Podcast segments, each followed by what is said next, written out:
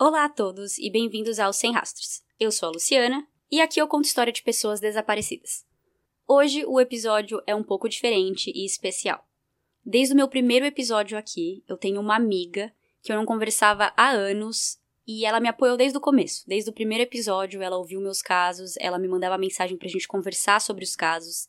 E eu fiquei muito feliz, porque é uma pessoa que eu voltei a falar, uma pessoa que o carinho sempre esteve lá, mas que por causa da vida mesmo, de morar em países diferentes, a gente parou de se falar por um tempo, ficando só ali no Instagram mesmo, sabendo que a outra pessoa tá bem, sem falar mais. Mas com isso a gente se reconectou, a gente começou a conversar mais, e eu pedi para ela participar de um dos meus episódios.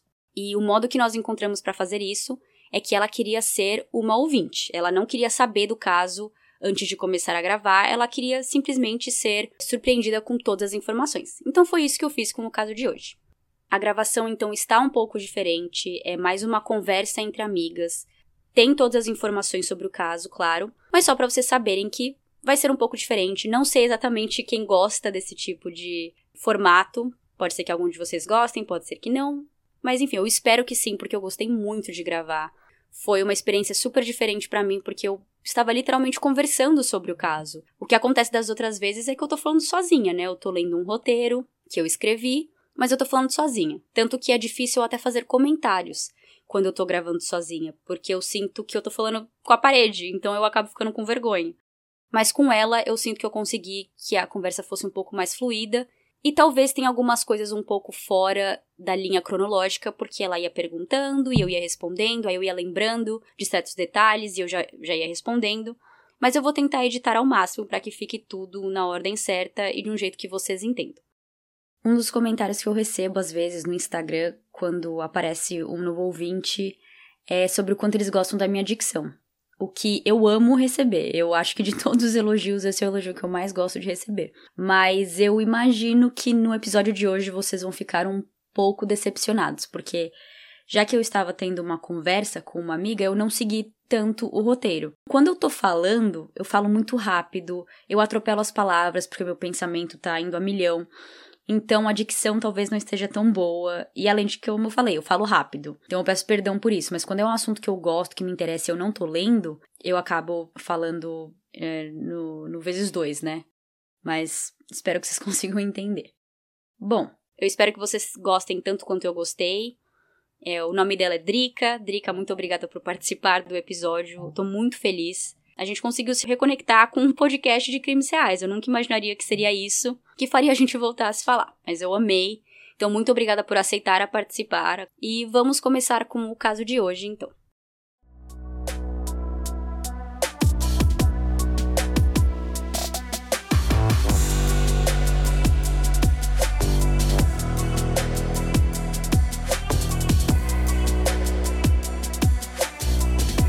Nos anos de 2005 2006, a parte central do estado de Ohio, nos Estados Unidos, estava tendo vários casos de desaparecimento, que é no mínimo suspeito. Mas de todas as histórias e pessoas, o caso de Brian foi o que teve mais atenção pelo seu teor misterioso.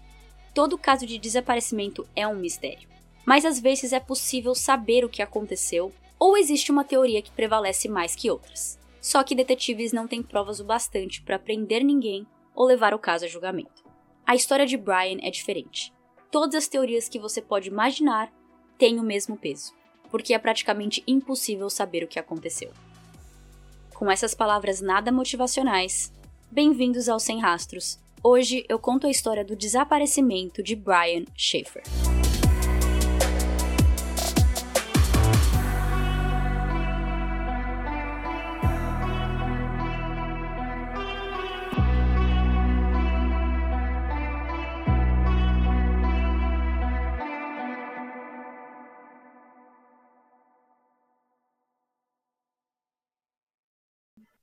Drica, seja muito bem-vinda ao Sem Rastros e muito obrigada por Obrigada participar. Eu. O combinado que eu fiz com ela foi de que seria um caso que ela nunca ouviu falar e eu não dei nenhum nome da pessoa para ela não pesquisar. Então, Drica, você vai ficar sabendo de tudo agora. Tô tensa, tô ansiosa, mas tô pronta. Brian Randall Schaefer nasceu em 1979 na cidade de Pickerington, no estado de Ohio.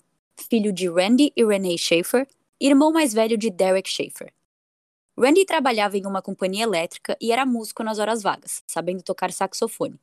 E René era enfermeira. Os quatro cresceram felizes, bem, como uma família do subúrbio dos Estados Unidos, no mesmo estilo que a gente vê nos filmes. No colegial, Brian era do tipo mais atlético e gostava de jogar vários esportes, como tênis e futebol. Foi onde ele também aprendeu a tocar guitarra e até tocou numa banda por um tempo. Mesmo puxando seu pai no amor à música, na hora de se formar no colegial e escolher qual curso ele queria fazer na faculdade, Brian se inspirou na mãe, enfermeira, e decidiu cursar medicina.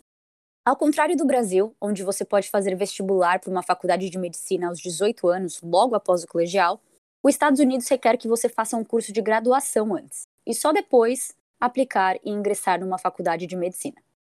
Se eu não me engano, só os cursos de medicina e de direito precisam de uma pré-graduação antes.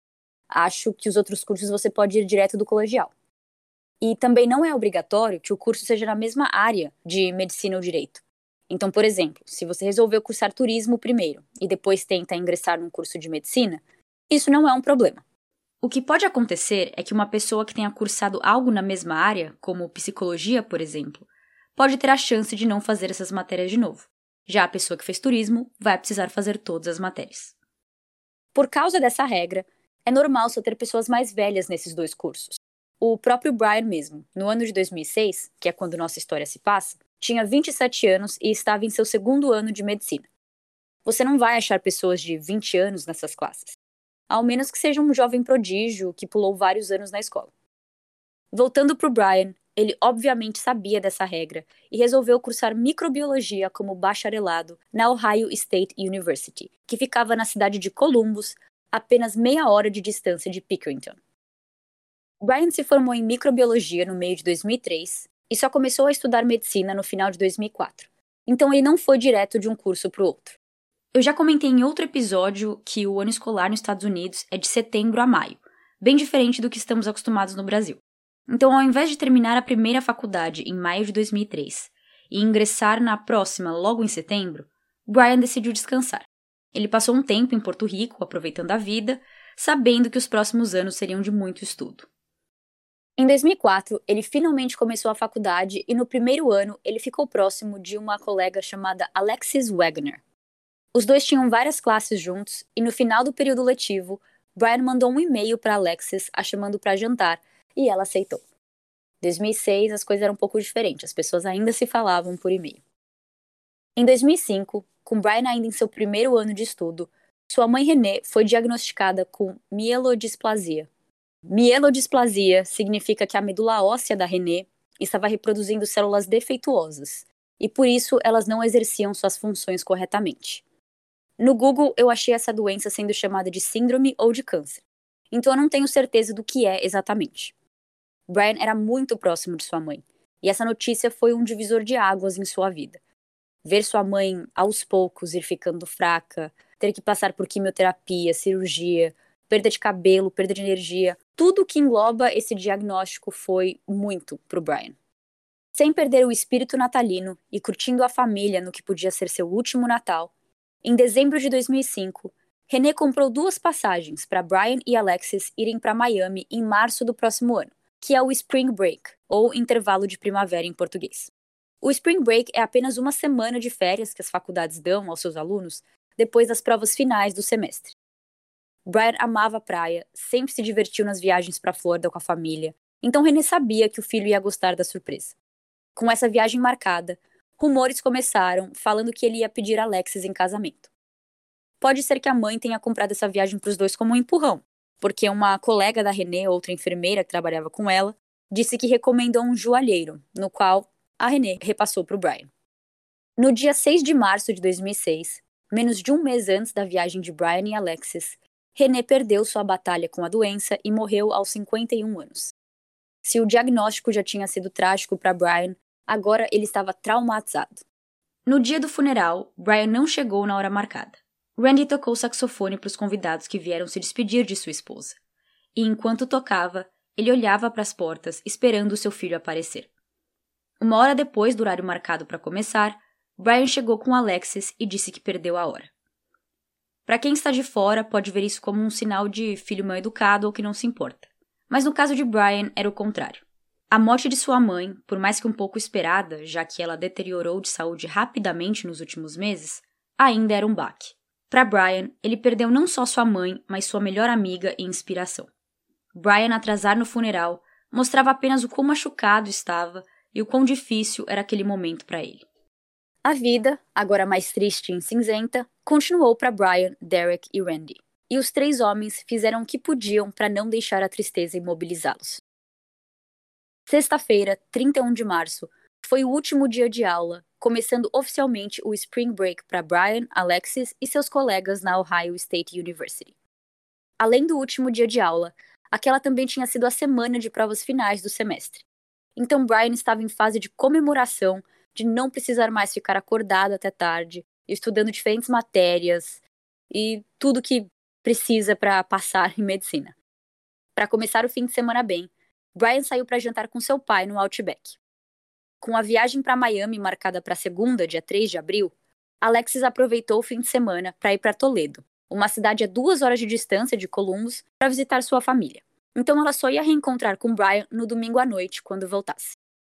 No jantar entre pai e filho, Randy notou que Brian parecia muito cansado e acho que o próprio Brian disse que estava exausto de ficar acordado estudando e dormindo pouco. De qualquer maneira, Brian disse que ia sair com seus amigos, Clint e Meredith, depois de comer com o pai. Randy disse depois, em uma entrevista, que não entendeu por que Brian fez isso, já que ele aparentava estar tão cansado. Mas, como jovens e principalmente estamos na faculdade, a gente quer aproveitar o máximo possível de cada momento. E esse era o caso de Brian. Lá pelas nove e meia da noite, Clint pegou Brian na casa dele e os dois foram para um bar chamado Ugly Tuna Saluna, perto da universidade. Eles tomaram quatro shots de álcool não sei exatamente qual, eu imagino que eles misturaram. Às 10, Alexis ligou para Brian e eles conversaram um pouco. Brian disse que estava num bar com Clint e que ambos estavam animados para ir para Miami na segunda-feira. E desligaram. Uma conversa básica rapidinho só para dar um oi mesmo. Brian e Clint, naquela noite, estavam fazendo uma espécie de pub crawl, que é quando, em apenas uma noite, você vai em vários bares e fica só um tempinho em cada um bebendo alguma coisa, ouvindo uma musiquinha e vai para outro logo depois. Naquela noite de 31 de março, eles foram para vários bares, mas eu não achei o número exato, com algumas fontes dizendo três, outras dizendo seis. Brian tinha convidado o irmão para ir com eles fazer esse pub crawl, mas Derek já tinha planos com a namorada para ir em um show de stand-up comedy. Então, depois disso, ele disse que estava muito cansado para encontrá-los. No último bar em que Clint e Brian foram, já depois da meia-noite isso, eles se encontraram com Meredith, e no carro dela, todos voltaram para o Ugly Tuna Saluna para ser o último bar da noite, onde eles iam ficar até fechar, às duas da manhã. Ao voltar para o Ugly Tuna, as câmeras de segurança mostram Brian, Clint e Meredith subindo as escadas rolantes para o bar a 1h15 da manhã, que ficava no segundo andar de um prédio comercial que tinha outros bares e cinema. Então agora já era madrugada do dia 1 de abril de 2006. Os três entraram no bar, ficaram lá um tempo e Brian volta a aparecer nessa mesma câmera das escadas rolantes a 1h55 da manhã, conversando com duas garotas que também eram estudantes da Universidade de Ohio. Ele conversa com elas por uns dois minutos, até a 1h57, e depois sai de vista, ficando fora do enquadramento da câmera. E essa é a última vez em que ele é visto. Nope. Mas ó, a razão pelo motivo desse caso ser tão misterioso começa justamente aqui. O bar fechava às duas da manhã.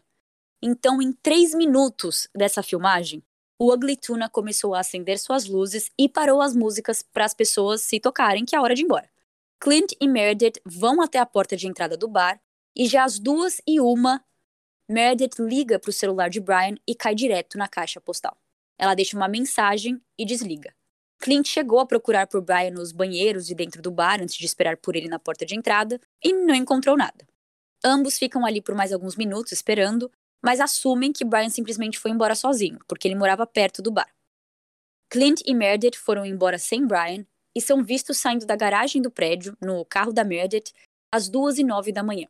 Então, em quatro minutos, da 1h57 da manhã até as duas e uma, quando Meredith fez a ligação, Brian desapareceu.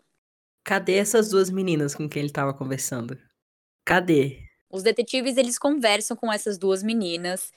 Elas falam que eles estavam tendo uma conversa, tipo, normal. Elas até comentam que ele estava meio que flertando com ela, sabe? O que é óbvio que não é ótimo saber disso pra namorada dele, mas Parece que ele fala algo como: Ah, eu vou entrar rapidinho, encontro com vocês depois, e foi isso, nunca mais foi visto.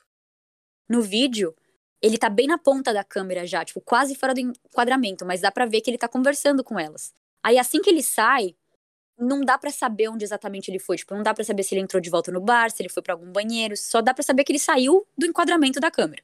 Mas elas falam que ele tava normal, estavam conversando, tipo, estudantes da mesma universidade, conversando um pouco, trocando um papo e acabou desapareceu em quatro minutos. Eu, eu estou sem palavras. Tá, continua, conta mais. Tem mais, né? Você não acabou aqui agora, Tem né? mais, mas é que eu preciso que você comente alguma coisa também. Não quero falar sozinha, não.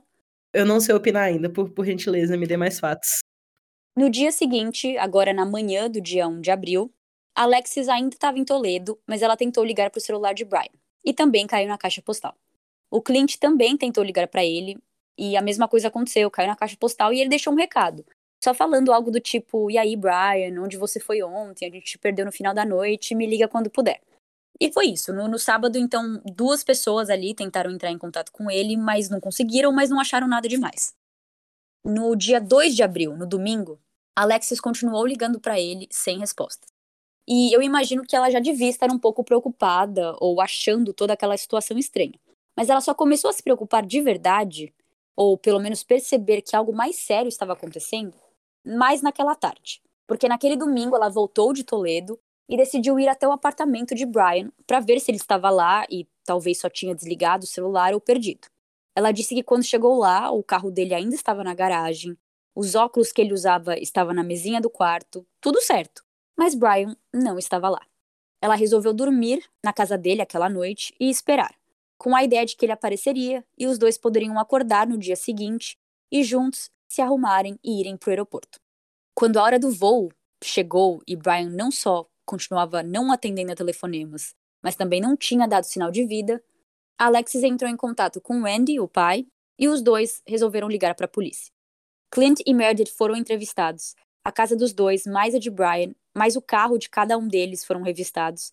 Bem procedimento padrão, mas nada suspeito foi encontrado em nenhum lugar, que desse a entender que algo criminal. Não. Criminoso que desse a entender que algo criminoso aconteceu com Brian. Cães farejadores foram levados até o bar para traçar os últimos passos de Brian, e os cães apontaram para a área que estava em construção e um beco. Só que tinha chovido alguns dias antes, e isso pode mudar a direção e a potência do cheiro. Então os policiais, eles levaram aquilo mais ou menos a sério. Eles levaram como uma teoria de que talvez ele tinha saído por aquele beco, mas também entendiam que os cachorros podiam ter se confundido. Vários pôsteres e flyers foram distribuídos. Policiais literalmente bateram de porta em porta perguntando de Brian para as pessoas. Checaram prédios abandonados e dentro de um rio que tinha na área. Assistiram filmagens de câmeras perto do bar. E Randy até procurou pelo corpo de Brian em caçambas de lixos nas ruas. Nenhuma dessas linhas de investigação trouxe resultado. Nas semanas seguintes ao desaparecimento de Brian, Alexis estava dormindo na casa dele todas as noites, com a esperança de que ele apareceria e que estaria tudo bem. Bom, além da entrada onde Brian, Clint, Meredith e todos os clientes do Ugly Tuna usaram para entrar no bar, existiam mais duas portas. Uma considerada de serviço, que era por onde funcionários entravam e saíam, e outra que era uma saída de emergência. Só tinha uma entrada para clientes nesse bar, que é a entrada onde ele é visto entrando a 1h15 da manhã daquela noite. E quando ele conversa com as meninas, também é na frente dessa mesma câmera, não é que tem outra câmera. Nessa época, em 2006, não tinha câmera dentro do bar. Vocês podem ver algumas fotos e vídeos do local no nosso Instagram, @semrastrospodcast, mas eu vou tentar dar uma explicação visual. Primeiramente, pensem em duas escadas rolantes, uma do lado da outra, uma que sobe, uma que desce. Você está no primeiro andar e sobe a escada rolante. Chegando no segundo andar, a entrada do bar está à sua direita. À sua esquerda tem um cinema, e na sua frente você tem um espaço aberto, onde tinha uma saída de emergência, uma porta de serviço e um elevador. Por não ter nada nessa área, não é esperado que os jovens frequentando o bar ficassem ali, no máximo para encontrar ou esperar por alguém. A maior teoria é de que ali aconteceu alguma coisa, porque ali não tinha câmera. De que ele entrou e saiu por ali, só que não faz sentido, porque ele era um cliente. Ninguém estava usando aquele, aquelas portas, ao menos que você seja funcionário. E sem contar que os detetives falaram que eles conseguiram é, ir atrás e colocar nome aos bois de todas as pessoas que subiram e desceram por aquela escada rolante, menos uma. E essa pessoa era o Brian. Uau. Não, e assim, né? Se você tá num bar, bêbado, e você sem querer entra por uma porta estranha, espera-se que você saia pelo menos no dia seguinte uhum. vivo, com uma ressaca muito louca, e não que você suma desde 2006, né? Exato. E assim, o motivo pelo qual esse crime, esse crime, né, esse caso é tão misterioso é justamente isso. Como que alguém entra em um prédio que tem câmeras, não muitas, mas tem câmeras e nunca é visto saindo? Então o que todo mundo pensa é, ele ainda está no prédio. Mas onde? Então ainda tem assim um pouco para eu falar para você entender de como é essa área. Então como eu falei, tinha um elevador e tinha duas portas. Uhum. Eles tinham falado que em 2006 a saída de emergência não tinha nenhum alarme, então as pessoas usavam normalmente como uma porta. Mas quando eu digo pessoas, eu quero dizer pessoas que trabalhavam lá, que entendiam a planta do prédio, não convidados de um bar, clientes de um bar. Tinha também uma câmera apontada para essa saída, mas ela era daquele tipo onde as filmagens ficam armazenadas por um tempo e a câmera então regrava por cima das filmagens velhas. Então, quando os detetives foram perguntar por essas filmagens, já tinha passado tempo bastante, que eu não sei exatamente quanto que era, e eles não puderam reverter. Vai saber se Brian realmente saiu por ali e a gente podia ter visto já essa câmera e esse caso podia ter sido resolvido. Mas não tem, não se sabe. Que bizarro. Pois é. Além de toda essa questão dessas duas portas e dessa câmera que regravou por cima, atrás de uma dessas portas, que eu acho que era de serviço, não a de emergência, estava em construção. Só que é um pouco confuso, porque em inglês, todas as reportagens falam sobre como essa porta dava em um construction site, que significa área em construção. Mas é impossível achar exatamente como era. A construção era apenas depois da porta? Eu tinha que abrir para ver? E se sim, era uma construção grande ou pequena? Eu sinto que são detalhes muito importantes que faltam nesse caso, justamente porque uma das teorias principais é de que Brian abriu essa porta, deu de cara com essa área de construção e de alguma maneira caiu, se acidentou e morreu. Aí você fala, eu acho que não, porque senão o corpo dele teria sido encontrado. E sim, é exatamente isso que você pensa, certo? Mas, de novo, como era essa área de construção? Será que tinha alguma área com cimento fresco, onde ele pode ter caído e afundado? Ou será que era uma área tão grande que ele podia ter simplesmente caído em um lugar mais isolado, onde seu corpo não chamou atenção e os funcionários continuaram construindo coisas em volta sem perceber? Não faz sentido. O, os cachorros farejadores teriam, teriam sentido o cheiro dele. Tem um documentário na Netflix de um cara que ele era um pai de família, é, mulher, acho que eram três filhos. E resumo da ópera: o cara sumiu, né? Ninguém sabe cadê o cara, nunca foi preso, mas ele matou e enterrou mulher e filhos no quintal de casa. E ele cobriu com concreto. É aquele caso do francês lá? Isso, isso, isso. Eu, eu, não vi, eu não vi o documentário, mas eu já ouvi falar Ops. dessa história. Ele, ele, ele fugiu, né?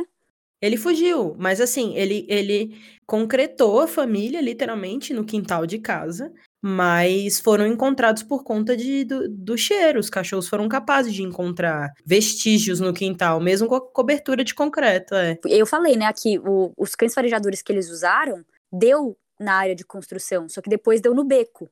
E é o que você falou, olha como eu nem me toquei sobre isso. Tipo, se eles deram na área de construção, eles teriam encontrado o local exato do Brian. Porque eles têm, ao contrário da gente, eles têm um, um olfato muito bom. Então eu acho que eles teriam, eles não teriam simplesmente falado, ah, ele passou por essa área. Eu acho que eles teriam falado, tipo, não, ele está bem aqui onde eu estou, nesse quadradinho, alguma coisa. Mas, enfim, essa é uma das maiores acho, das maiores confusões desse caso, que ao mesmo tempo é um caso tão famoso, que tem tanta informação, mas sobre essa área de construção ficou um pouco confuso. Uhum. Aí, antes de fazer esse episódio, eu tava ouvindo um outro podcast em inglês que a host conseguiu falar com o detetive do caso. E ele deu uma explicação de como era esse espaço, mas impressionante que mesmo assim ainda é um tanto confuso. Tá em inglês, então deixa eu tentar traduzir aqui. A saída ela tinha uma escada que ela ia para baixo e ela direcionava num corredor que tinha essa construção. Esse corredor ia até uma área de caçamba de lixo comercial, onde todos aqueles restaurantes e cinema, etc., jogavam seus lixos. Uma parte desse corredor tinha câmera e outra parte, que era da, do lixo, não tinha, eu acho. A polícia não conseguiu verificar quem entrou ou saiu por essas saídas traseiras, por causa das filmagens serem gravadas por cima. Mas é praticamente isso, então. Então quer dizer que se ele, se ele entrou nessa porta, ele deu de cara com escadas que desciam para o primeiro andar. E esse andar de baixo estava em construção. Essa questão das portas e da construção me deixa bagunçada. Eu imagino assim, né, que essa área de construção, se, se de alguma forma tentaram barrar essas investigações, a gente nunca sabe, né? De tipo assim, ah, eu não quero manchar a imagem do, do, do prédio, desses empreendimentos, então é, não vou liberar todos os acessos possíveis. Mas eu, eu acho muito inconcebível uma pessoa é, alcoolizada, ele não estava tipo inconsciente, né? Uma pessoa alcoolizada, descer um lance de escadas e parar numa área de construção, tropeçar num concreto fresco, se afogar morrer, não deixar nenhum vestígio, sabe? Tipo assim, uhum. assim, não perder um sapato, não ficar um fio de cabelo para fora do concreto, o concreto não mudar de cor, sabe? Porque são várias coisas que podem acontecer, né? Sim, muito. E o que você falou, nunca ser nunca ser pego, nenhum funcionário perceber, tipo, nada, nada mesmo, isso que eu acho um pouco difícil também. Em um dos meus locais de pesquisa falava que esse prédio, né, esse lugar onde tinha esse bar, esse cinema, eles estavam justamente em construção porque eles estavam construindo novas coisas, provavelmente mais espaço para outros outras empresas. E que sempre existe essa teoria também. O que todo mundo fala de, ah, é uma empresa que eles estavam provavelmente colocando milhões ou bilhões ali nessa construção, e um corpo morto, obviamente, teria travado essa construção ou teria manchado a reputação. Então, vai saber se além de todas essas teorias que as pessoas falam sobre, ah, o corpo dele caiu na área de construção e até hoje não foi encontrado, vai saber se também não tem dedo da empresa de construção. Exatamente. Olha, eu espero que não, porque não é possível fazer tudo isso, fazer esse caso entrar nessa reviravolta, tipo, de, de não solucionado por causa de uma companhia, de uma empresa é, ambiciosa. Eu esqueci a palavra greedy. É, uma, uma, é, eu acho que é isso mesmo, ambiciosa. Inescrupulosa, né, nesse caso, que ultrapassa a ambição, né? Ultrapassa, tipo, moral e ética, assim, ultrapassa o normal. Pô, é um, é um corpo morto, as pessoas estão procurando por ele, tem detetives trabalhando com isso, tem pessoas sendo paga, tem família chorando. É, eu, eu não sei se é eu tentando ver o lado bom da vida, mas eu custo acreditar que isso aconteceu. Eu até acredito que ele possa ter caído ali e, de alguma maneira, ter passado despercebido dos funcionários que estavam trabalhando na construção. Mas de que a construtora propositalmente barrou investigações, eu custo acreditar que isso aconteceu. Mas eu tô tentando também, eu acho que ser positiva nesse sentido. É, eu acho mais fácil, se esse for o cenário mesmo, né, que a gente tá desenhando aqui. Eu acho mais fácil um funcionário ter encontrado e esse funcionário do nada virou o mais novo milionário estadunidense e ganhou uma bolada para ficar em silêncio. Que horror. Porque é isso, cara. Eu, eu, realmente não consigo pensar nesse cenário que eu narrei, que é um cara chega a ser cômico, né? Você imaginar um adulto de, sei lá, 27 anos, bêbado, tropeçando e, e, e pousar como uma pluma numa cama de concreto fresco, né? Isso, isso, uhum. isso envolve várias coisas, né? É barulho, é uma porta de emergência que fecha, são as meninas que estavam lá, que tava com ele há três minutos atrás, que iriam ouvir alguma coisa, né? E outra coisa que fica na minha cabeça também é a questão do celular. Ele desapareceu a 1h57 e às 2h01 a amiga dele tenta ligar para ele perguntando onde ele tá e ele não atende. Pelo que eu entendi, pelo que eu contei, caiu direto na caixa postal. Só que para cair direto na caixa postal, o celular tem que estar tá desligado, tem que estar tá sem bateria. Então eu acho difícil que em quatro minutos algo aconteceu. Pode ter acontecido algo com ele. Ele poderia ter se acidentado sim. Mas o celular, aí teria que ter acabado a bateria. Ou teria que ter quebrado, talvez. Eu não, eu não sei se, se o aparelho quebrar influencia nas torres de celular. É, depende do jeito que quebra, né? Não se sabe. Exato, mas é isso que eu fico pensando. Será que o celular dele já estava sem bateria? Talvez a amiga não soubesse, claro, mas talvez já estava sem bateria, porque me custa acreditar que em quatro minutos algo aconteceu também. Que o celular dele estava lá, tranquilo, e pá, quebrou ou morreu. Sabe o que eu acho mais absurdo desse caso e de vários outros que você já narrou aqui no podcast? É que, cara, o desapego que essas pessoas têm de esperar três dias uhum. para chamar a polícia porque o seu namorado sumiu. Eu fico embasbacada, cara. Se minha namorada sumisse por um dia, não voltasse para casa para dormir, eu já ia falar pronto. Sabe? Com certeza. Não ia ter esse pensamento de eu vou dormir, vou esperar ele voltar para pegarmos o avião. Não, meu amor, seu namorado sumiu, liga pra polícia. Mesmo que fosse normal, né? Porque eu acho que. É que eu falei, eu, eu pesquisei em muitos lugares, e já que eu tô meio que. A gente tá fazendo isso numa conversa mesmo, eu não tô lendo tanto assim meu, minhas fontes, então eu tô tentando lembrar tudo que eu li, mas eu acho que teve uns lugares que falava que ele às vezes fazia isso, de tipo, ou ia viajar, ou saía e meio que não respondia as pessoas, mas não assim no sentido de desaparecer e preocupar. Sempre tinha pelo menos alguém que sabia onde ele estava ou o que ele estava fazendo. Aqui, os amigos que saíram com ele antes não sabiam dele. A namorada não conseguia falar com ele. O pai e o irmão, eu não sei nem se tentaram, mas eu imagino que sim, também não conseguiram falar com ele.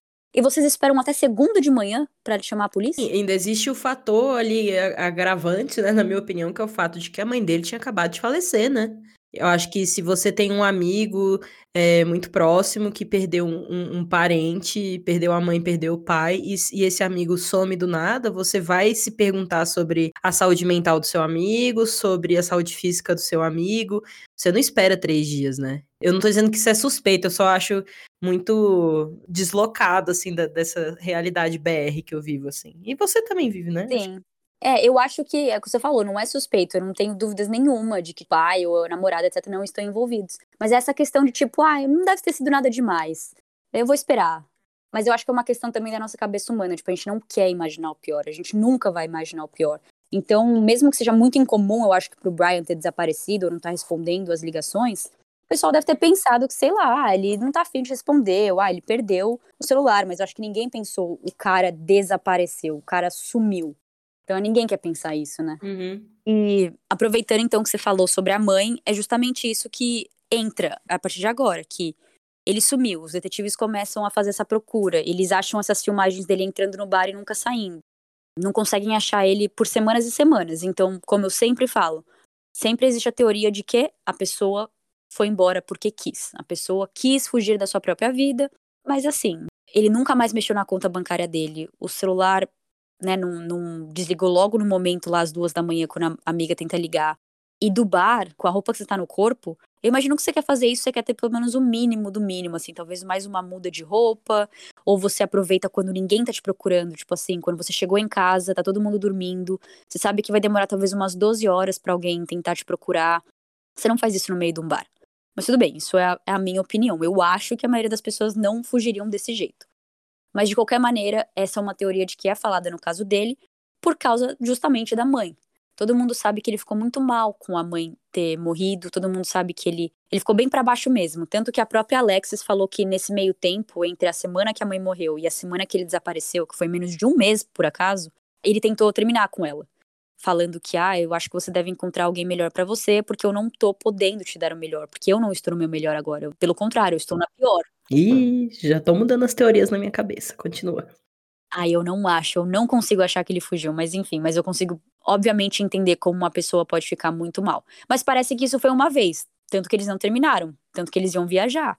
Eu acho que a Alexis nessa conversa deve ter falado: não, calma, eu tô com você para tudo, não vamos terminar, tô contigo. E eles ficaram juntos. Uhum. No dia 9 de abril, familiares e amigos de Brian se reuniram em um parque no campus da Ohio State University e fizeram uma vigília, rezando para que Brian fosse encontrado. A Alexis, ela escreveu uma carta para o editor do jornal da faculdade da Ohio State University. O jornal se chamava The Lantern e a mensagem de Alexis falava: Obrigada a todos por suas boas vibrações e orações para Brian Schaefer. Eu gostaria de usar esse momento para lembrar vocês que leem esse jornal sobre a importância do sistema amigo. Não ande sozinho e não deixe seus amigos sozinhos. Quem dera eu não tivesse viajado aquele fim de semana, tivesse ficado aqui e ido no bar com Brian. Talvez ele poderia estar seguro. Mas eu não estava aqui e espero que vocês aprendam uma lição. Não é seguro ficar sozinho à noite em nenhum lugar. Se algo aconteceu com Brian, poderia ter sido outro estudante que saiu no fim de semana passado, especialmente aqueles que escolheram sair ou ficar sozinhos. Então, por favor, lembrem-se de Brian Lembrem-se da dor que algo assim pode causar na família e tomem cuidado. Mantenham Brian no pensamento de vocês e nos ajude a trazê-lo para casa. Que forte. É, então, isso foi no dia 9 de abril. No dia 19, 10 dias depois, os policiais resolveram revistar o lixão para onde iria os lixos do Ugly Tuna, da universidade e daquela área em geral. E foi tanto policiais, né, humanos, quanto cães farejadores. Mas nada foi encontrado, nenhum corpo, nenhum item pessoal de Brian, nada. É impossível saber quais casos de desaparecimento vão ficar famosos e populares e quais vão acabar sendo esquecidos depois de algumas semanas. No caso de Brian, o seu caso foi noticiado em Ohio e depois nos Estados Unidos inteiro.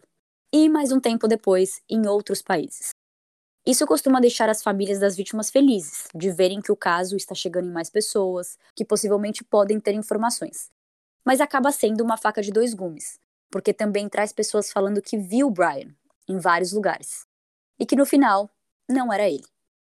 Isso sempre acontece em casos de desaparecimento, e a última vez que foi reportado um avistamento de uma pessoa parecida com Brian foi em 2018, onde um morador de rua que tinha semelhanças físicas com ele foi investigado pela polícia.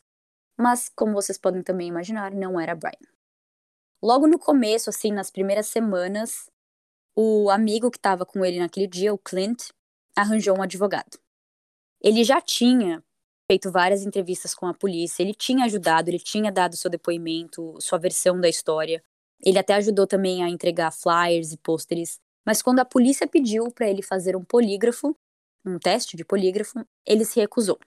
Tem rumores de que o Randy, o pai, tinha acusado ele de saber mais do que ele estava falando sobre o desaparecimento de Brian. Rumores, né? Não tem como saber se isso realmente acontecer. Mas é verdade sim que ele recusou fazer o polígrafo, pegou um advogado e toda a comunicação começou a ser feita pelo advogado. Eu não sei se eu falo muito sobre isso aqui no podcast, mas eu obviamente sou contra o polígrafo. Eu não acho confiável, não acho que ninguém tem que fazer. Acho muito certo que o cliente não fez, só que ele foi o único que não fez. Então é óbvio que isso sempre traz suspeitas, porque o pai fez, a Meredith, que também estava com os dois naquela noite, fez. Acho que outras pessoas fizeram, mas ele foi o único que falou que não. Então é óbvio que várias teorias e rumores começaram a aparecer de que ele tinha que estar tá escondendo algo, porque por que não fazer o polígrafo, sabe? É, isso aí ficou meio estranho também, mas eu concordo com você, eu também sou contra o polígrafo. Eu acho que da mesma maneira que existem pessoas que foram capazes de manipular o seu resultado, né, a seu favor, às vezes o seu nível de estresse pode ser tão grande que pode trazer um resultado que não seja favorável para você e você vira um bode expiatório, né? Eu sinto que é exatamente isso que a polícia faz. Se você passar, eles vão falar: ok, você passou, você não está mais no nosso radar. Mas se você não passa, pode ter sido por puro nervosismo ou falha da máquina mas pronto, a partir de agora você é o suspeito principal do caso. Bom, no dia 11 de maio, lá pelas duas da manhã, se já não tivesse acontecido bastante na vida do próprio Brian e nas pessoas ao redor dele, o apartamento de Brian foi invadido. Parece que foram três apartamentos que foram invadidos naquela noite e itens foram roubados, é, e um deles era o apartamento de Brian. Depois, os policiais conseguiram ver que não tinha nada a ver com o caso dele mas foi alguém que provavelmente percebeu que aquele prédio, aquele apartamento não estava tendo ninguém entrando, ninguém saindo e aproveitou para roubar, eu acho que TV, DVD e algumas coisas. Mas deixou as guitarras dele no apartamento, por exemplo. Nesse meio tempo, além dos flyers e pôsteres, eles também conseguiram fazer criar um fundo para uma recompensa para pessoas que tinham informações sobre Brian ou que soubessem onde ele estava, que ficou nos 25 mil dólares, mas por um breve período, acho que só por uma semana ou duas, eles conseguiram aumentar para 100 mil dólares. Mas depois voltou para os 25 mil dólares. Mas de qualquer maneira, nunca foi dada essa recompensa, porque nunca ninguém conseguiu encontrar Brian. Nesse meio tempo também, acho que já tinha passado alguns meses, o Brian não tinha voltado, a polícia não sabia mais aonde ver, não sabia mais o que fazer. E a Alex estava começando a acreditar na teoria de que talvez ele tinha ido embora porque queria mesmo e começou a questionar o relacionamento dos dois. Tipo, será que ele me amava mesmo? Será que ele queria fugir não só da vida dele, mas queria fugir de mim? Uhum. Mas aí ela falou que o jeito que ela parou de pensar desse jeito foi porque ela encontrou uma das senhas dele de alguma rede social, de algum e-mail, e a senha era Alexis Amar e Casar. Então ela ficou super felizinha com com essa, esse detalhe da vida do Brian e ela percebeu que não, que ele provavelmente que ele amava sim ela e que alguma coisa tinha acontecido, era só uma questão de encontrar, de descobrir o que tinha acontecido. Você comentou aí mais cedo que ele não fez nenhuma movimentação, né, bancária, nem nada. Uhum. Mas quando a mãe dele morreu, teve alguma movimentação, você sabe se tem registro na conta dela? Eles não falam sobre isso, eu acho que não. Eu imagino até que talvez, já que ela morreu algumas semanas antes, eles podiam talvez estar no processo de fechar as contas delas. Eu não sei bem como funciona isso quando alguém morre, mas eu imagino que deve ter tipo um fechamento, um saque. A única coisa que eu sei é que ter um seguro assim de vida, eu acho que um valor pequeno que eu acho que foi dado para os dois irmãos, né, o Brian e o Derek. Mas foi isso. Sobre a conta dela, não. Eu não, eu não vi nenhuma, nenhuma fonte, nenhum lugar falando sobre isso. Mas é uma boa pergunta. Mas É, porque, por exemplo, se eles tivessem uma conta conjunta, ele pode movimentar em nome da mãe, né? sim, com certeza. E talvez ele até tivesse, mas eu imagino, né, assim, esperando que a polícia faça o mínimo do mínimo, né? Que eles. Se eles vissem a conta de uma mulher que morreu sendo movimentada, eles iam falar: opa, vamos, vamos olhar isso aí, estranho. É, tem razão. Até o próprio banco, né? Ainda mais diante da repercussão do caso, né?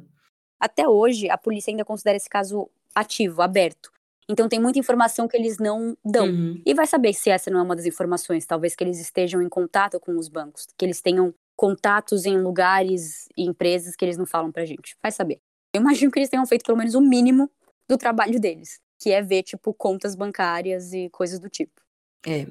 Um dos motivos que as pessoas acham que ele talvez queria fugir da própria vida é porque ele, é, naquela época, tinha MySpace, né? Naquela época não tinha muitas redes sociais, mas existia MySpace. E Brian, Alexis, todos eles usavam essa rede social. E o Brian tinha colocado que a questão da medicina, o curso de medicina, era algo temporário para ele, que não era algo que ele queria realmente fazer. E que se dependesse dele, ele queria morar perto da praia, queria tocar guitarra com pessoas famosas, assim, queria uma vida bem praiana. Uhum. Mas assim, levar um post de rede social a sério a esse ponto, porque eu não duvido que isso seja verdade, eu não duvido que o Brian talvez queria uma vida mais leve e não ser médico com, com toda a responsabilidade que um médico tem. Mas eu acredito sim que ele queria fazer pelo menos um pouco, porque ninguém passa por cinco, seis anos de escola, mais residência e paga todo o dinheiro que paga se você não quer fazer medicina. E eu também não acho que tem que ser visto com tanta importância a ponto de achar, olha, esse post aqui no MySpace dele falando que ele queria morar na praia, ele fugiu, certeza absoluta. É, se fosse assim, 80% dos brasileiros queriam. Todo mundo já falou: ah, vou largar tudo, vou vender minha arte na praia. É, E aí, se a pessoa desaparece, é isso. Se a pessoa desaparece, é porque ela realmente fez isso. Não, né? Então. Mas é o que acontece. Quando você tem um caso não solucionado, a internet começa a ficar sabendo do caso e as teorias começam a ser formadas. O que até aí tudo bem. É o que eu e você estamos fazendo agora, por exemplo. sim. Mas eu só acho que existem algumas pessoas ou algumas teorias que acabam levando a sério coisas que não devem ser levadas muito a sério, como posts engraçadinhos numa rede social qualquer. Uhum. Agora, por exemplo, a questão do celular, que tocou do nada. A questão de ele nunca ter sido visto saindo do bar. Essas são coisas que tem que ser levada muito a sério. O Brian, ele era muito fã de Pure Jam, a banda. Ele tinha até uma tatuagem, que eu acho que eles têm tipo um mascote, o Pure Jam, e ele tinha uma tatuagem. Tanto que se ele realmente fugiu e ele foi numa praia qualquer ou se ele usou uma regata, as pessoas teriam visto, porque é no braço dele. Por isso que eu também acho difícil que ele tenha fugido. Ao menos que ele tenha feito laser, alguma coisa. Mas, de novo, como o caso dele ficou muito famoso, qualquer pessoa saberia que aquele é o cara que todo mundo tá procurando. É, a Alexis e o Brian tinham ingressos para ir num show deles, já que o Brian era muito fã, eu acho que naquele mesmo ano. E, enfim, eles não foram, né? A Alexis não foi. Mas parece que o vocalista do Pure Jam, o Eddie Vader, ele parou uma hora o show e ele falou sobre o Brian. Uau. Ele falou, é, ele falou, tipo, ai, gente, fiquem de olho, ele é um cara muito bonito, ele tem, tipo, o nome dele é Brian Schaefer, vocês podem ir no website dele. Obviamente, dá pra ver que as pessoas não estão, assim, prestando muita atenção, tá todo mundo, assim, aplaudindo, gritando e tal, mas eu achei muito legal que o, o cara parou o show pra falar sobre isso e deu atenção pro Brian, e o Brian era super fã. Então foi bem legal. Nossa, então a repercussão foi realmente imensa, né? Uhum. A ponto, exatamente, a ponto de, de um cara famoso desses, né? O Pure Jam, a gente não tá falando de uma banda pequena, né? E ele fez isso, então realmente foi uma repercussão bem grande.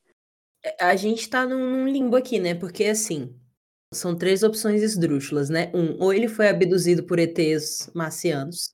Número dois, ele foi sequestrado por um gênio do crime, né? Pra ele estar tá sumido até hoje, e, enfim. Ou então ele adotou uma nova persona, se mudou e tá morando hoje na costa sul do México, sabe? e são situações absurdas, absurdas. O cara tinha 27 anos, tipo assim, fazia medicina, tinha uma namorada, tinha amigos, tinha um apartamento, tinha perdido a mãe, mas ainda tinha um pai, ainda tinha um irmão. Todas as teorias é aquilo, todas as teorias talvez tenham um fundo de possível? Tem. Mas todas também têm muito mais de não possível. Como você acabou de falar. Por que ele fugiria? Ele tinha uma namorada, ele tinha ainda uma família, ele estava cursando medicina. Ah, ele foi, ele morreu ali na construção. Pô, mas alguém teria achado ele, alguém teria visto. Assim, tudo tem um jeito de não ter acontecido. Eu, eu acho que a única realmente que poderia ser realmente a certa é o que você falou. Algum gênio do crime conseguiu fazer com que esse cara desaparecesse e nunca fosse encontrado, mas eu também acho isso muito difícil. E é um caso que, que a gente já discutiu sobre isso lá no grupo do Telegram. Inclusive, entrem no grupo do Telegram do podcast da Luta. Valeu. É, que a gente discutiu lá que tem alguns casos mais antigos que a gente acaba é, chegando num, numa rua sem saída, que é as pessoas não tinham celular, né? Então não tinha essa questão do rastrear pessoas. E no caso dele, o celular dele simplesmente pifou em três minutos, assim. Sim, mas agora, aproveitando então esse gancho, olha, a gente nem tá combinando isso e você já puxou o gancho do que eu vou falar agora. Olha vou te deixar ainda mais bugada, se é possível. Lá vem. Bom, desde aquele dia, do dia 1 de abril que ele sumiu, a Alexis, ela fez de uma rotina de ligar todo dia pro Brian. Ligar pro celular dele e ver o que acontece. E, obviamente, sempre caiu na caixa postal. O Randy continuou fazendo isso também, ele ligava, mas não tão certinho quanto o Alex. Alex ligava todo dia, o Randy ligava esporadicamente. Mas ele continuou pagando a conta do celular de Brian, justamente caso ele quisesse entrar em contato ou acontecesse alguma coisa. Então ela começou com isso em abril, quando ele sumiu. Em setembro, para ser mais exata, no dia 8 de setembro, Alexis ligou para o telefone de Brian mais ou menos às 11h30 da noite, antes de ir dormir, e o celular tocou. Meu Deus. O celular tocou aparentemente umas três vezes e depois foi para a mensagem de voz, para caixa postal. Parece que a Alexis ligou algumas vezes a mais e todas as vezes que ela ligou logo após, tocava por um tempo e depois ia para caixa postal. Ela então ligou pro Derek e pediu: liga pro celular dele, vê o que acontece. A mesma coisa aconteceu. E aí ela ligou então para a polícia e pro Randy. Então, tinha umas quatro ou cinco pessoas ligando pro celular do Brian depois de um tempo. Porque a Alex ligou pra Derek, que ligou pro Randy, que ligou pra polícia, e tava todo mundo tentando ligar pro celular dele. Parece que a última ligação que entrou no celular dele foi entre 3 e 5 da manhã, ainda daquela madrugada, porque quando alguém tentou ligar de novo às 8 da manhã, já não estava mais tocando, já estava caindo direto na caixa postal. Mas, no dia seguinte, no dia 10, parece que tocou o dia inteiro. Então, assim, que? Porque quando eu ouvi isso pela primeira vez, eu acho que eu tava vendo algum vídeo no YouTube, eles tinham dado a entender que tinha tocado uma vez. Que assim, ela tentou ligar uma vez, tocou assim, pi e postal. Uhum. Porque a explicação da empresa de celular dele era que tinha sido um, um glitch. Como é que fala isso em português? Uma, uma falha. É, eles falaram assim, ah, é uma falha. Isso não significa nada. Não significa que o celular dele, assim, foi ligado e carregado, nem nada, só significa que foi uma falha das torres e da empresa. Passou um dia falhando? Exatamente, assim, não foi uma ligação, um toquezinho sequer e acabou. Foi praticamente um dia inteiro de ligações e tem várias pessoas para testemunhar que, olha, a gente ligou, tocou algumas vezes e aí caía na caixa postal. Se realmente foi uma falha, que sádico com essa família, né? Porque assim, uhum. que desespero, cara. Nossa, credo. E, e, eu imagino que não seja possível triangular, né? Então, eles conseguiram. Hum. Eles conseguiram mais ou menos. Eles falaram que a, a, torre de celular pegou em uma cidade chamada Hilliard, que eu não sei exatamente onde é, mas era ali perto. Não era assim outro estado nem nada, era ali perto. Mas pelo que eu entendi, já que eu não acho mais nada sobre isso, a investigação nesse, nessa questão acabou aí. Eles não foram até Hilliard, eles não meio que procuraram pelas ruas, eles não tentaram entrar, eu acho que em contato eles mesmos, assim, mas nada foi feito sobre isso. A empresa literalmente falou: olha, foi um erro. Os detetives, os policiais, todo mundo falou: é, que pena, foi um erro. E acabou aí. Nossa, gente, não. Vai alguém lá em Hilliard, por favor. Eu iria, eu entraria num carro e iria. Eu, eu iria lá em Hilliard, falava, vi um Brian. Vai saber se o pai ou o irmão, a própria Alexis não fez isso. Aqui eu realmente não achei nada sobre isso online, mas eu ainda não entendo como que isso pode ter sido um erro. Eu de verdade não entendo. Porque é o que você falou, além de ser super sádico, deve ter dado uma esperança pra Alexis que eu não quero nem imaginar. Nossa, sim. Deve ter sido horrível pra família toda, né? Ligar e ver tocando, ficar na expectativa de alguém atender. Quando você começou a falar, eu por alguns segundos eu, eu pensei que você ia falar, tipo assim, ah, e atenderam e sei lá. É, então. Será que o celular dele não foi achado em algum lugar e alguém tentou, tipo, usar pra uso pessoal? Alguém não tentou, tipo, ah, celular de graça, vou ficar. Mas não, pelo que eu entendi, o celular nunca foi encontrado, eles nunca conseguiram, tipo, recuperar o aparelho. E ficou nessa, ficou nessa de que foi um erro, de que o, não foi o próprio Brian. Eu mesma não acharia que foi o próprio Brian. Mesmo que fosse verdade, mesmo que não fosse um erro, essa história do celular, eu esperaria que eles pelo menos fossem procurar. Ah, não, o celular foi achado numa rua, foi um foi um estranho que achou e tentou usar. Mas não. Nada disso. E é isso aí. Boa sorte a todos. Nossa. Fiquei triste com esse detalhe agora. Pois é. Eu, eu iria. Eu, eu, eu realmente entraria num carro e iria atrás. É, como eu disse, pode ser que eles tenham ido.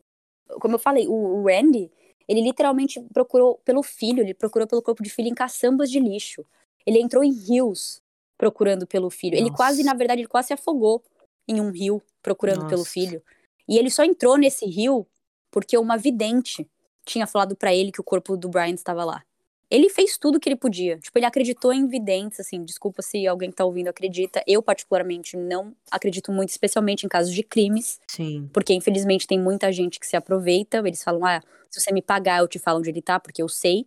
Isso, na verdade, aconteceu nesse caso, não foi só uma vidente, foram várias videntes que entraram em contato com o Randy e ele acreditava em todas, porque ele queria encontrar o filho. Então, mesmo que tivesse a mínima chance dessas videntes estarem certas, ele comprava, ele pagava, porque ele queria encontrar o filho. E quem culpa isso, né? Ninguém. Eu faria o mesmo, acreditando ou não, eu faria o mesmo. Eu também. Então, enfim, é que pai, imagina isso. E ele mesmo fala sobre as teorias de tipo, ah, ele fugiu porque a mãe morreu e ele tava depressivo e ele, sei lá, ele tirou a própria vida, alguma coisa assim. E ele fala, não, ele era muito próximo da mãe e ele queria fazer a mãe orgulhosa, ele queria trazer felicidade para a mãe mesmo sem ela aqui. Então, não, isso não é uma opção. Ele não foi embora por ele mesmo. Eu realmente acho que aconteceu algo ruim. Foi o que ele. Ah, e é aquela coisa, né? Se ele tivesse tirado a própria vida mesmo, teríamos um enterro, né, gente? Teríamos um enterro e não um sumiço.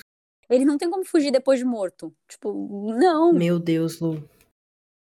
O que houve com o Brian? O que, que você acha, Lu, que aconteceu com o Brian?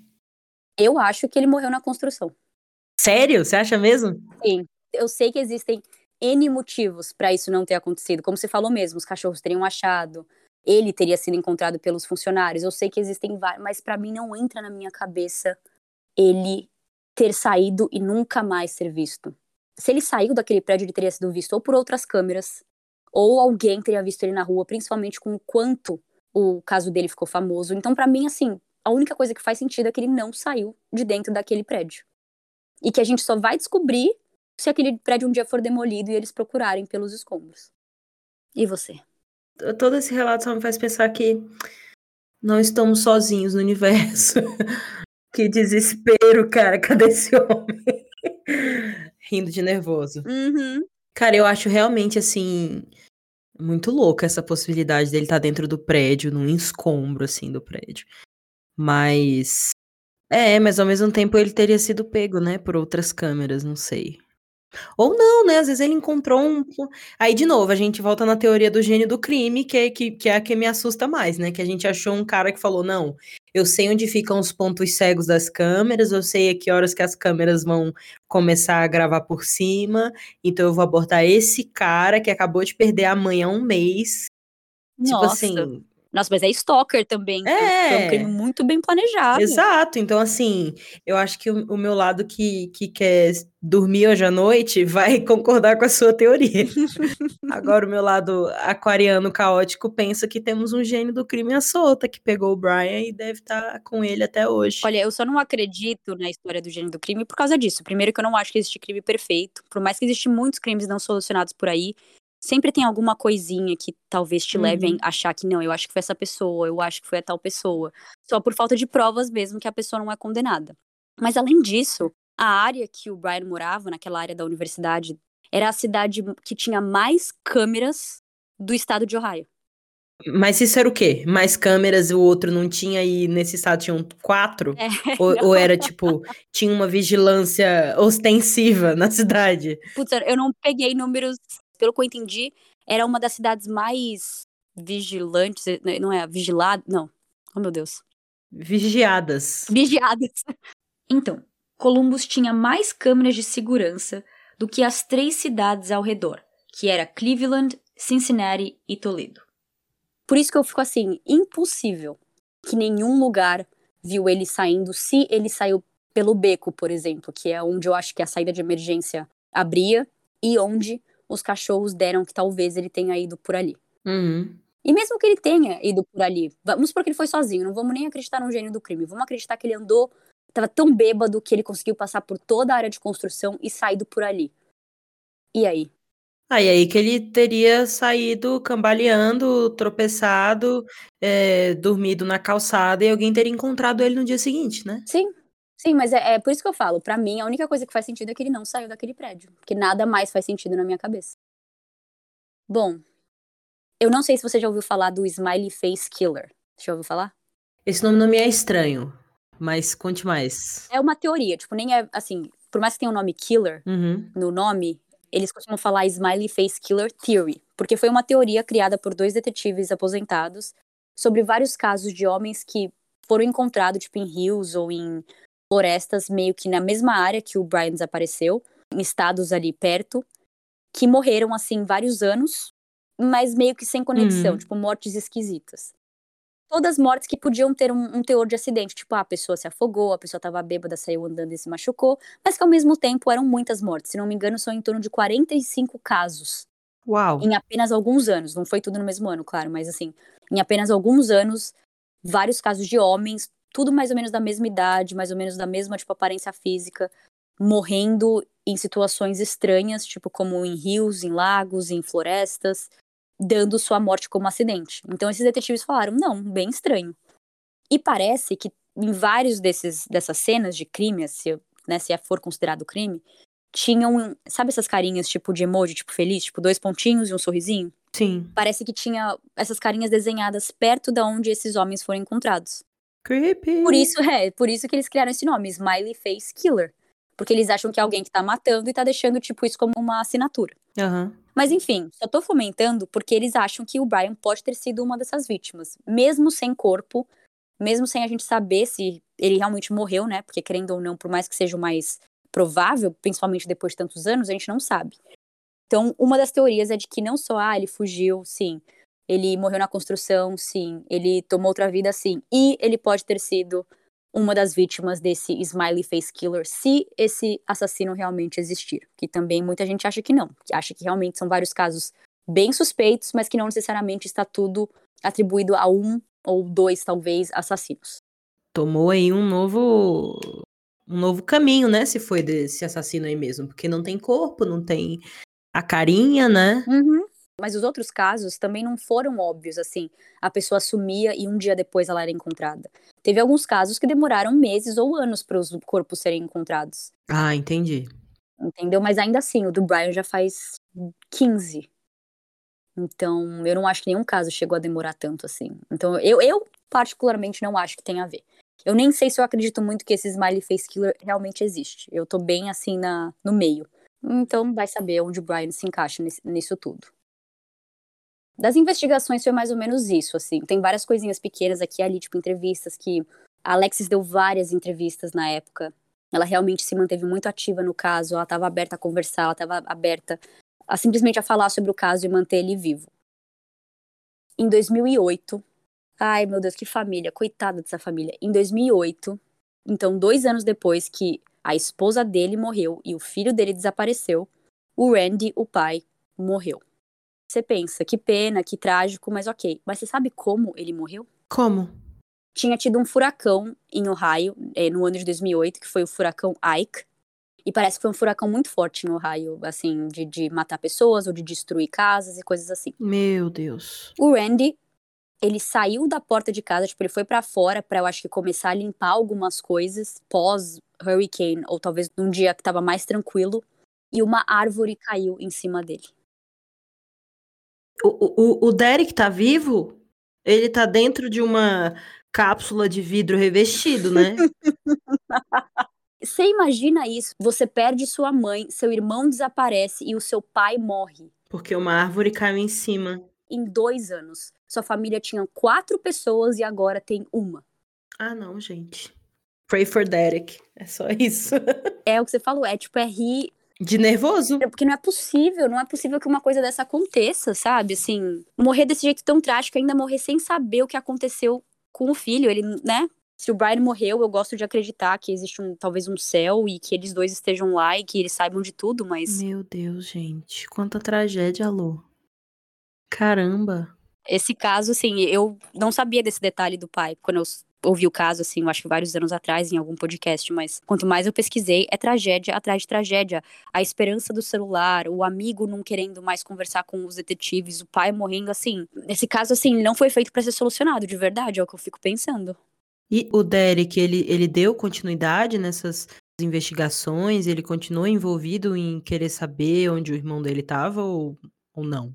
O Derek, sim, desde o começo ele ficou muito envolvido. O que aconteceu foi que ele se sentiu muito culpado. Eu comentei no começo, né, que ele foi para um show de stand-up comedy com a namorada e depois os dois estavam muito cansados e por isso que eles não se encontraram com o Brian naquela noite, porque a intenção era de que eles iam se encontrar depois do show. Então o Derek ele tem essa culpa nele que ah, e se eu tivesse ido, poderia ter mudado todo esse rumo de vida, sabe? Mas culpa realmente é um sentimento horrível. E eu tenho certeza que se eu tivesse no lugar dele eu também sentiria. Mas é óbvio que não tem o que fazer. A gente sente essas coisas mesmo sabendo que não tem nada que a gente podia fazer para isso. Sim. E, além dessa culpa que ele carrega, o Derek acha sim que o Clint sabe de alguma coisa. Ele acredita fielmente que o Clint ou tem alguma coisa a ver com o Brian ter desaparecido ou que ele sabe mais do que ele está falando. O Derek, pelo que eu entendi, ele não é muito fã do Clint. Ele acha ele meio suspeito, ele acha estranho não só a questão do polígrafo e do advogado, mas parece que em algumas entrevistas que o Clint dava, ele não parecia falar muito bem do amigo, assim. Ele falava de um jeito meio. Ah, aquele cara lá, sabe? Com desdém. Eu não achei muitas entrevistas deles e eu também não conhecia nenhum dos dois, né, pessoalmente, então quem sou eu para falar se ele tá realmente desdenhando ou não, mas é o que o Derek, irmão de Brian, fala. Ele aponta bem pro Clint. Ele não gosta do Clint mesmo, assim, dá pra ver nas entrevistas que ele fala com ódio do Clint. Quanta tragédia, Luciana. É muita tragédia, cara. Ó, aqui ele, o, o Derek falou assim: Eu sempre achei de que o Clint sabe mais, e ele simplesmente não quer falar. Se o Brian fugiu, se esse é realmente o caso, eu tenho uma sensação de que o Clint saberia sobre isso. A Alexis já diz que acha que algo aconteceu criminoso com ele. Mas ela também concorda de que o Clint sabe mais do que está falando. E o pai dela, que chama Tom, também falou a mesma coisa. Pai da Alexis. É, o pai da Alexis. Ele também fala a mesma coisa. Ele fala: a minha perspectiva é que basicamente todas as rotas de investigação para ter progresso tem que ser com o Clint. É complicado isso, né? Porque a gente pode estar tá, literalmente nesse, nesse caso que a gente falou antes, de que esse Clint só tá exercendo o direito dele de não uhum. querer fazer um teste, sabe? E que fazendo ou não teste, ele seria um bode expiatório. E é aquela coisa, se o Brian de fato tiver fugido para reconstruir uma vida e o Clint não tá falando nada, na verdade o Clint é um, é um amigo incrível, né? Uhum. É ótimo amigo. Que loucura. Mas eu acho, de novo, voltando para as teorias, eu acho difícil que ele fugiu. Ele era um cara bonito, depois você vê foto, ele era um, o Brian era um moço muito bonito, ele era alto, ele tinha essa tatuagem do Pearl Jam. Então, assim, não era um cara que passava despercebido. Principalmente quando você tem tatuagens. Ou algo do tipo. Ele podia ter cortado o cabelo dele ou alguma coisa assim, mas a ponto de nunca ninguém reconhecê-lo, principalmente com quanto o caso ficou famoso, eu acho bem complicado. Mas, se foi o caso, o Clint está fazendo um ótimo trabalho. Exatamente. Em 2016, um jornal de Ohio fez um especial de 10 anos do desaparecimento de Brian e conversou com várias pessoas relacionadas ao caso, relacionadas a Brian. O Derek disse de novo sobre o que eu acabei de falar, que ele estava muito cansado para encontrar com Brian e que ele se sente super culpado e de que ele acha que as coisas poderiam ter sido diferentes se ele tivesse lá.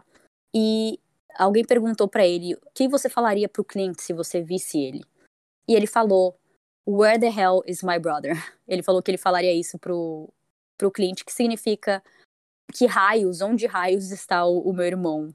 Mas é de uma maneira bem assim, tipo, meio que brava, não é uma maneira, tipo, bora conversar, amigo. Tipo assim, eu sei que você sabe, me fala. É tipo, desembucha. Depois de 10 anos, então em 2016, a Alexis ela tinha se formado já em medicina e ela, ela se tornou uma ginecologista. Uhum. E ela se mudou de volta para Toledo, onde a família dela era, e ela se casou com um homem chamado Eric, e eles têm dois filhos, e pelo que eu entendi, eles estão juntos até hoje. O Aglituna não existe mais, ele fechou em 2018 e agora tem uma área da Ohio State University, que é a universidade onde Brian e Alexis estudavam. Existem alguns vídeos no YouTube, se você entrar, das pessoas subindo essas escadas rolantes e filmando essa área justamente por causa do caso do Brian. Então depois, para vocês que estão ouvindo, você Drica também, se você quiser entrar lá, eu te mando o vídeo para você ver como que é essa área. E você vai ver que existe sim a possibilidade de que ele foi em alguma dessas portas, principalmente se a porta estava aberta, não estava destrancada, não tinha nenhum tipo de alarme. Eu só acho difícil que ninguém viu e que ele nunca foi encontrado. Um dos detetives principais do caso, em janeiro de 2019, mesmo já passando tantos anos, ele fala que ele ainda procura pelo Brian, que ele ainda considera um caso aberto. E ele contou sobre uma vez, ele não falou o ano, mas ele contou sobre uma vez que ele estava trabalhando como, acho que, segurança de um jogo de futebol americano. E ele achou que tinha visto o Brian. E ele saiu correndo pela multidão para encontrar com esse homem, para pegar ele antes da pessoa ir embora. E quando ele chegou perto, era o Derek, o irmão de Brian. Então, assim, é, imagina isso. Ele confunde. Ele, assim, ele até acertou, né? Tá na mesma família, mas não era Brian. Exato, que instinto afiado. Nas últimas reportagens e entrevistas dos anos mais recentes, a Alexis não estava participando, pois ela disse que ela não quer mais fazer entrevistas e ela quer seguir a vida dela com seu marido, com seus filhos e que ela quer colocar o caso no passado dela. É justo, né? Só consigo imaginar o desespero dela, né? Essa questão do de que ela passou vários dias dormindo no apartamento dele depois que ele desapareceu e agora ela tem uma nova vida, tem filhos. Eu acho que chega um momento Total. nesses casos de desaparecimento que demoram muitos anos que você tem que tomar a decisão de seguir em frente apesar dos pesares, né? Uhum. Imagina que também não é só porque ela não quer mais dar entrevista ou porque ela falou que quer deixar o caso para trás que ela não liga mais para Brian Exato. ou que ela está feliz do jeito que as coisas estão. É porque ela sabe que ela também não tem muito mais o que fazer. Ela já falou tudo o que ela tinha que falar. Ela já deu todos os detalhes possíveis daquela noite, daquela semana, daquele ano. Não tem mais nada do que ela poderia fazer pro Brian ser encontrado. E já se passaram 15 anos. Eu realmente não acho, assim como muitos que eu infelizmente faço aqui, eu acho que vai ser, não vai ser um caso que a gente vai ver sendo solucionado ainda em vida. Eu acho que muito difícil, ao menos que realmente um corpo seja encontrado ou que ele apareça vivo. Mas eu sou uma pessoa, eu não sei, talvez seja o meu pessimismo, por eu fazer vários desses casos, ou por eu ouvir muitos casos de true crime. Para mim, casos de desaparecido, a pessoa morreu. Principalmente depois de tanto tempo. Se fosse talvez alguns aninhos, um, dois anos, eu ainda teria alguma esperança de que a pessoa poderia estar tá viva. Mas 15 anos? Não, não, não acho. E assim, né? Mesmo que a pessoa esteja viva e que foi um processo, uma escolha dela, né? Desaparecer adotar um novo nome, ter uma nova identidade, ela não ia retornar, né? Eu não imagino essa pessoa voltando, né? Então a gente, infelizmente, faz essa conexão, né, de que essa pessoa tá, tá morta. Sim, né? e mesmo que ela esteja viva, né? O que você falou, ela não vai voltar. Então, em tese, ela está morta. Aquela pessoa morreu, uma nova reapareceu.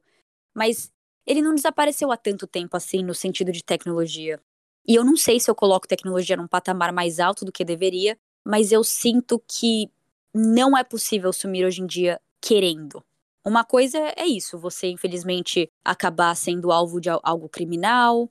Não. É infelizmente você ser alvo de algo criminoso e acabar desaparecendo porque alguém sumiu com seu corpo, alguém te escondeu muito bem.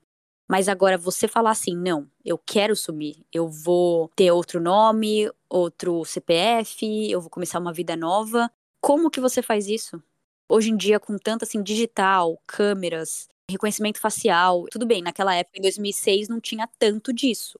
Mas era relativamente ok, ainda tinha câmeras, tinha celulares. E como eu falei, o caso dele, muito famoso, internacional até. A chance de alguém ver ele e não reconhecer era muito difícil, principalmente com a tatuagem. Eu realmente não acho que ele fugiu por conta própria, principalmente do jeito que ele fugiu, num bar, conversando com duas meninas, falando: "Olha, daqui a pouco eu volto". E puf, sumiu. É. Esse homem deve estar nos escombros desse prédio. Ah, viu? Você começou não achando isso e agora você terminou achando isso. Mas, cara, ao mesmo tempo, né, tem o caso dessa menina aí, Madeleine McCain, né? Tava num resort de luxo, numa praia de luxo em Portugal, Uhum. tinha câmera, tinha tudo, e ela sumiu, né? Dela ainda é mais complicado, né? Que acharam o cara agora, mas ainda tá muito circunstancial. É, é bem complicado. Sim. Ele tá, ele tá. É, eu tendo a concordar com a sua teoria, Lu. Acho que esse menino nunca saiu desse prédio, infelizmente. Exatamente. Mas é isso. Então é isso o caso. A gente falou todas as teorias, a gente falou tudo o que aconteceu no caso dele. A última vez que o Brian foi visto, ele estava usando uma camisa polo verde por cima de uma camiseta branca, de manga comprida, calça jeans e um bracelete amarelo de conscientização do câncer, em homenagem à sua mãe. Então, o que eu falei no começo do episódio sobre se era uma síndrome ou se era um câncer ou se significam a mesma coisa, aparentemente, mielodisplasia é considerado câncer. O Derek, até hoje, ele usa um bracelete verde, que é em homenagem a pessoas desaparecidas, homenageando seu irmão Brian.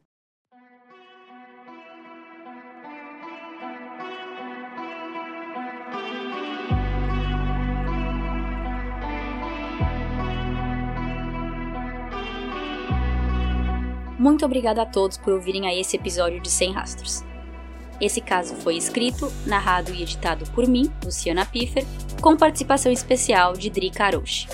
Se vocês querem ver fontes e fotos, vocês podem entrar no site www.semrastrospodcast.com e para fotos no Instagram arroba semrastrospodcast.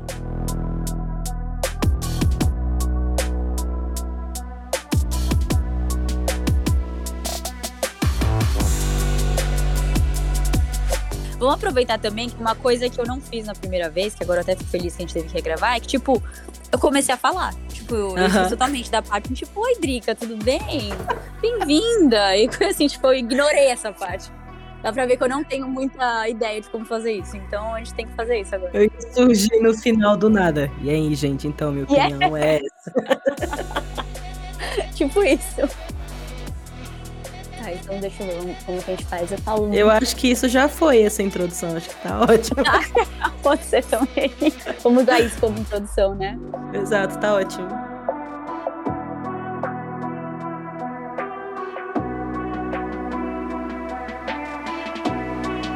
Enquanto tocava, ele olhava.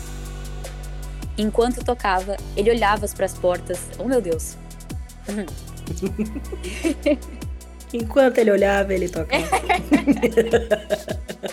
Enquanto tocava a porta, ele olhava para o sax. Randy tocou saxofone para os convidados que vieram se despedir de sua esposa. E enquanto tocava, ele olhava. Meu Deus! Tá, não, peraí. Não é possível. Foco, velho. Você tá narrando um funeral, cara. cara. Ele olhava. Pelo amor de Deus.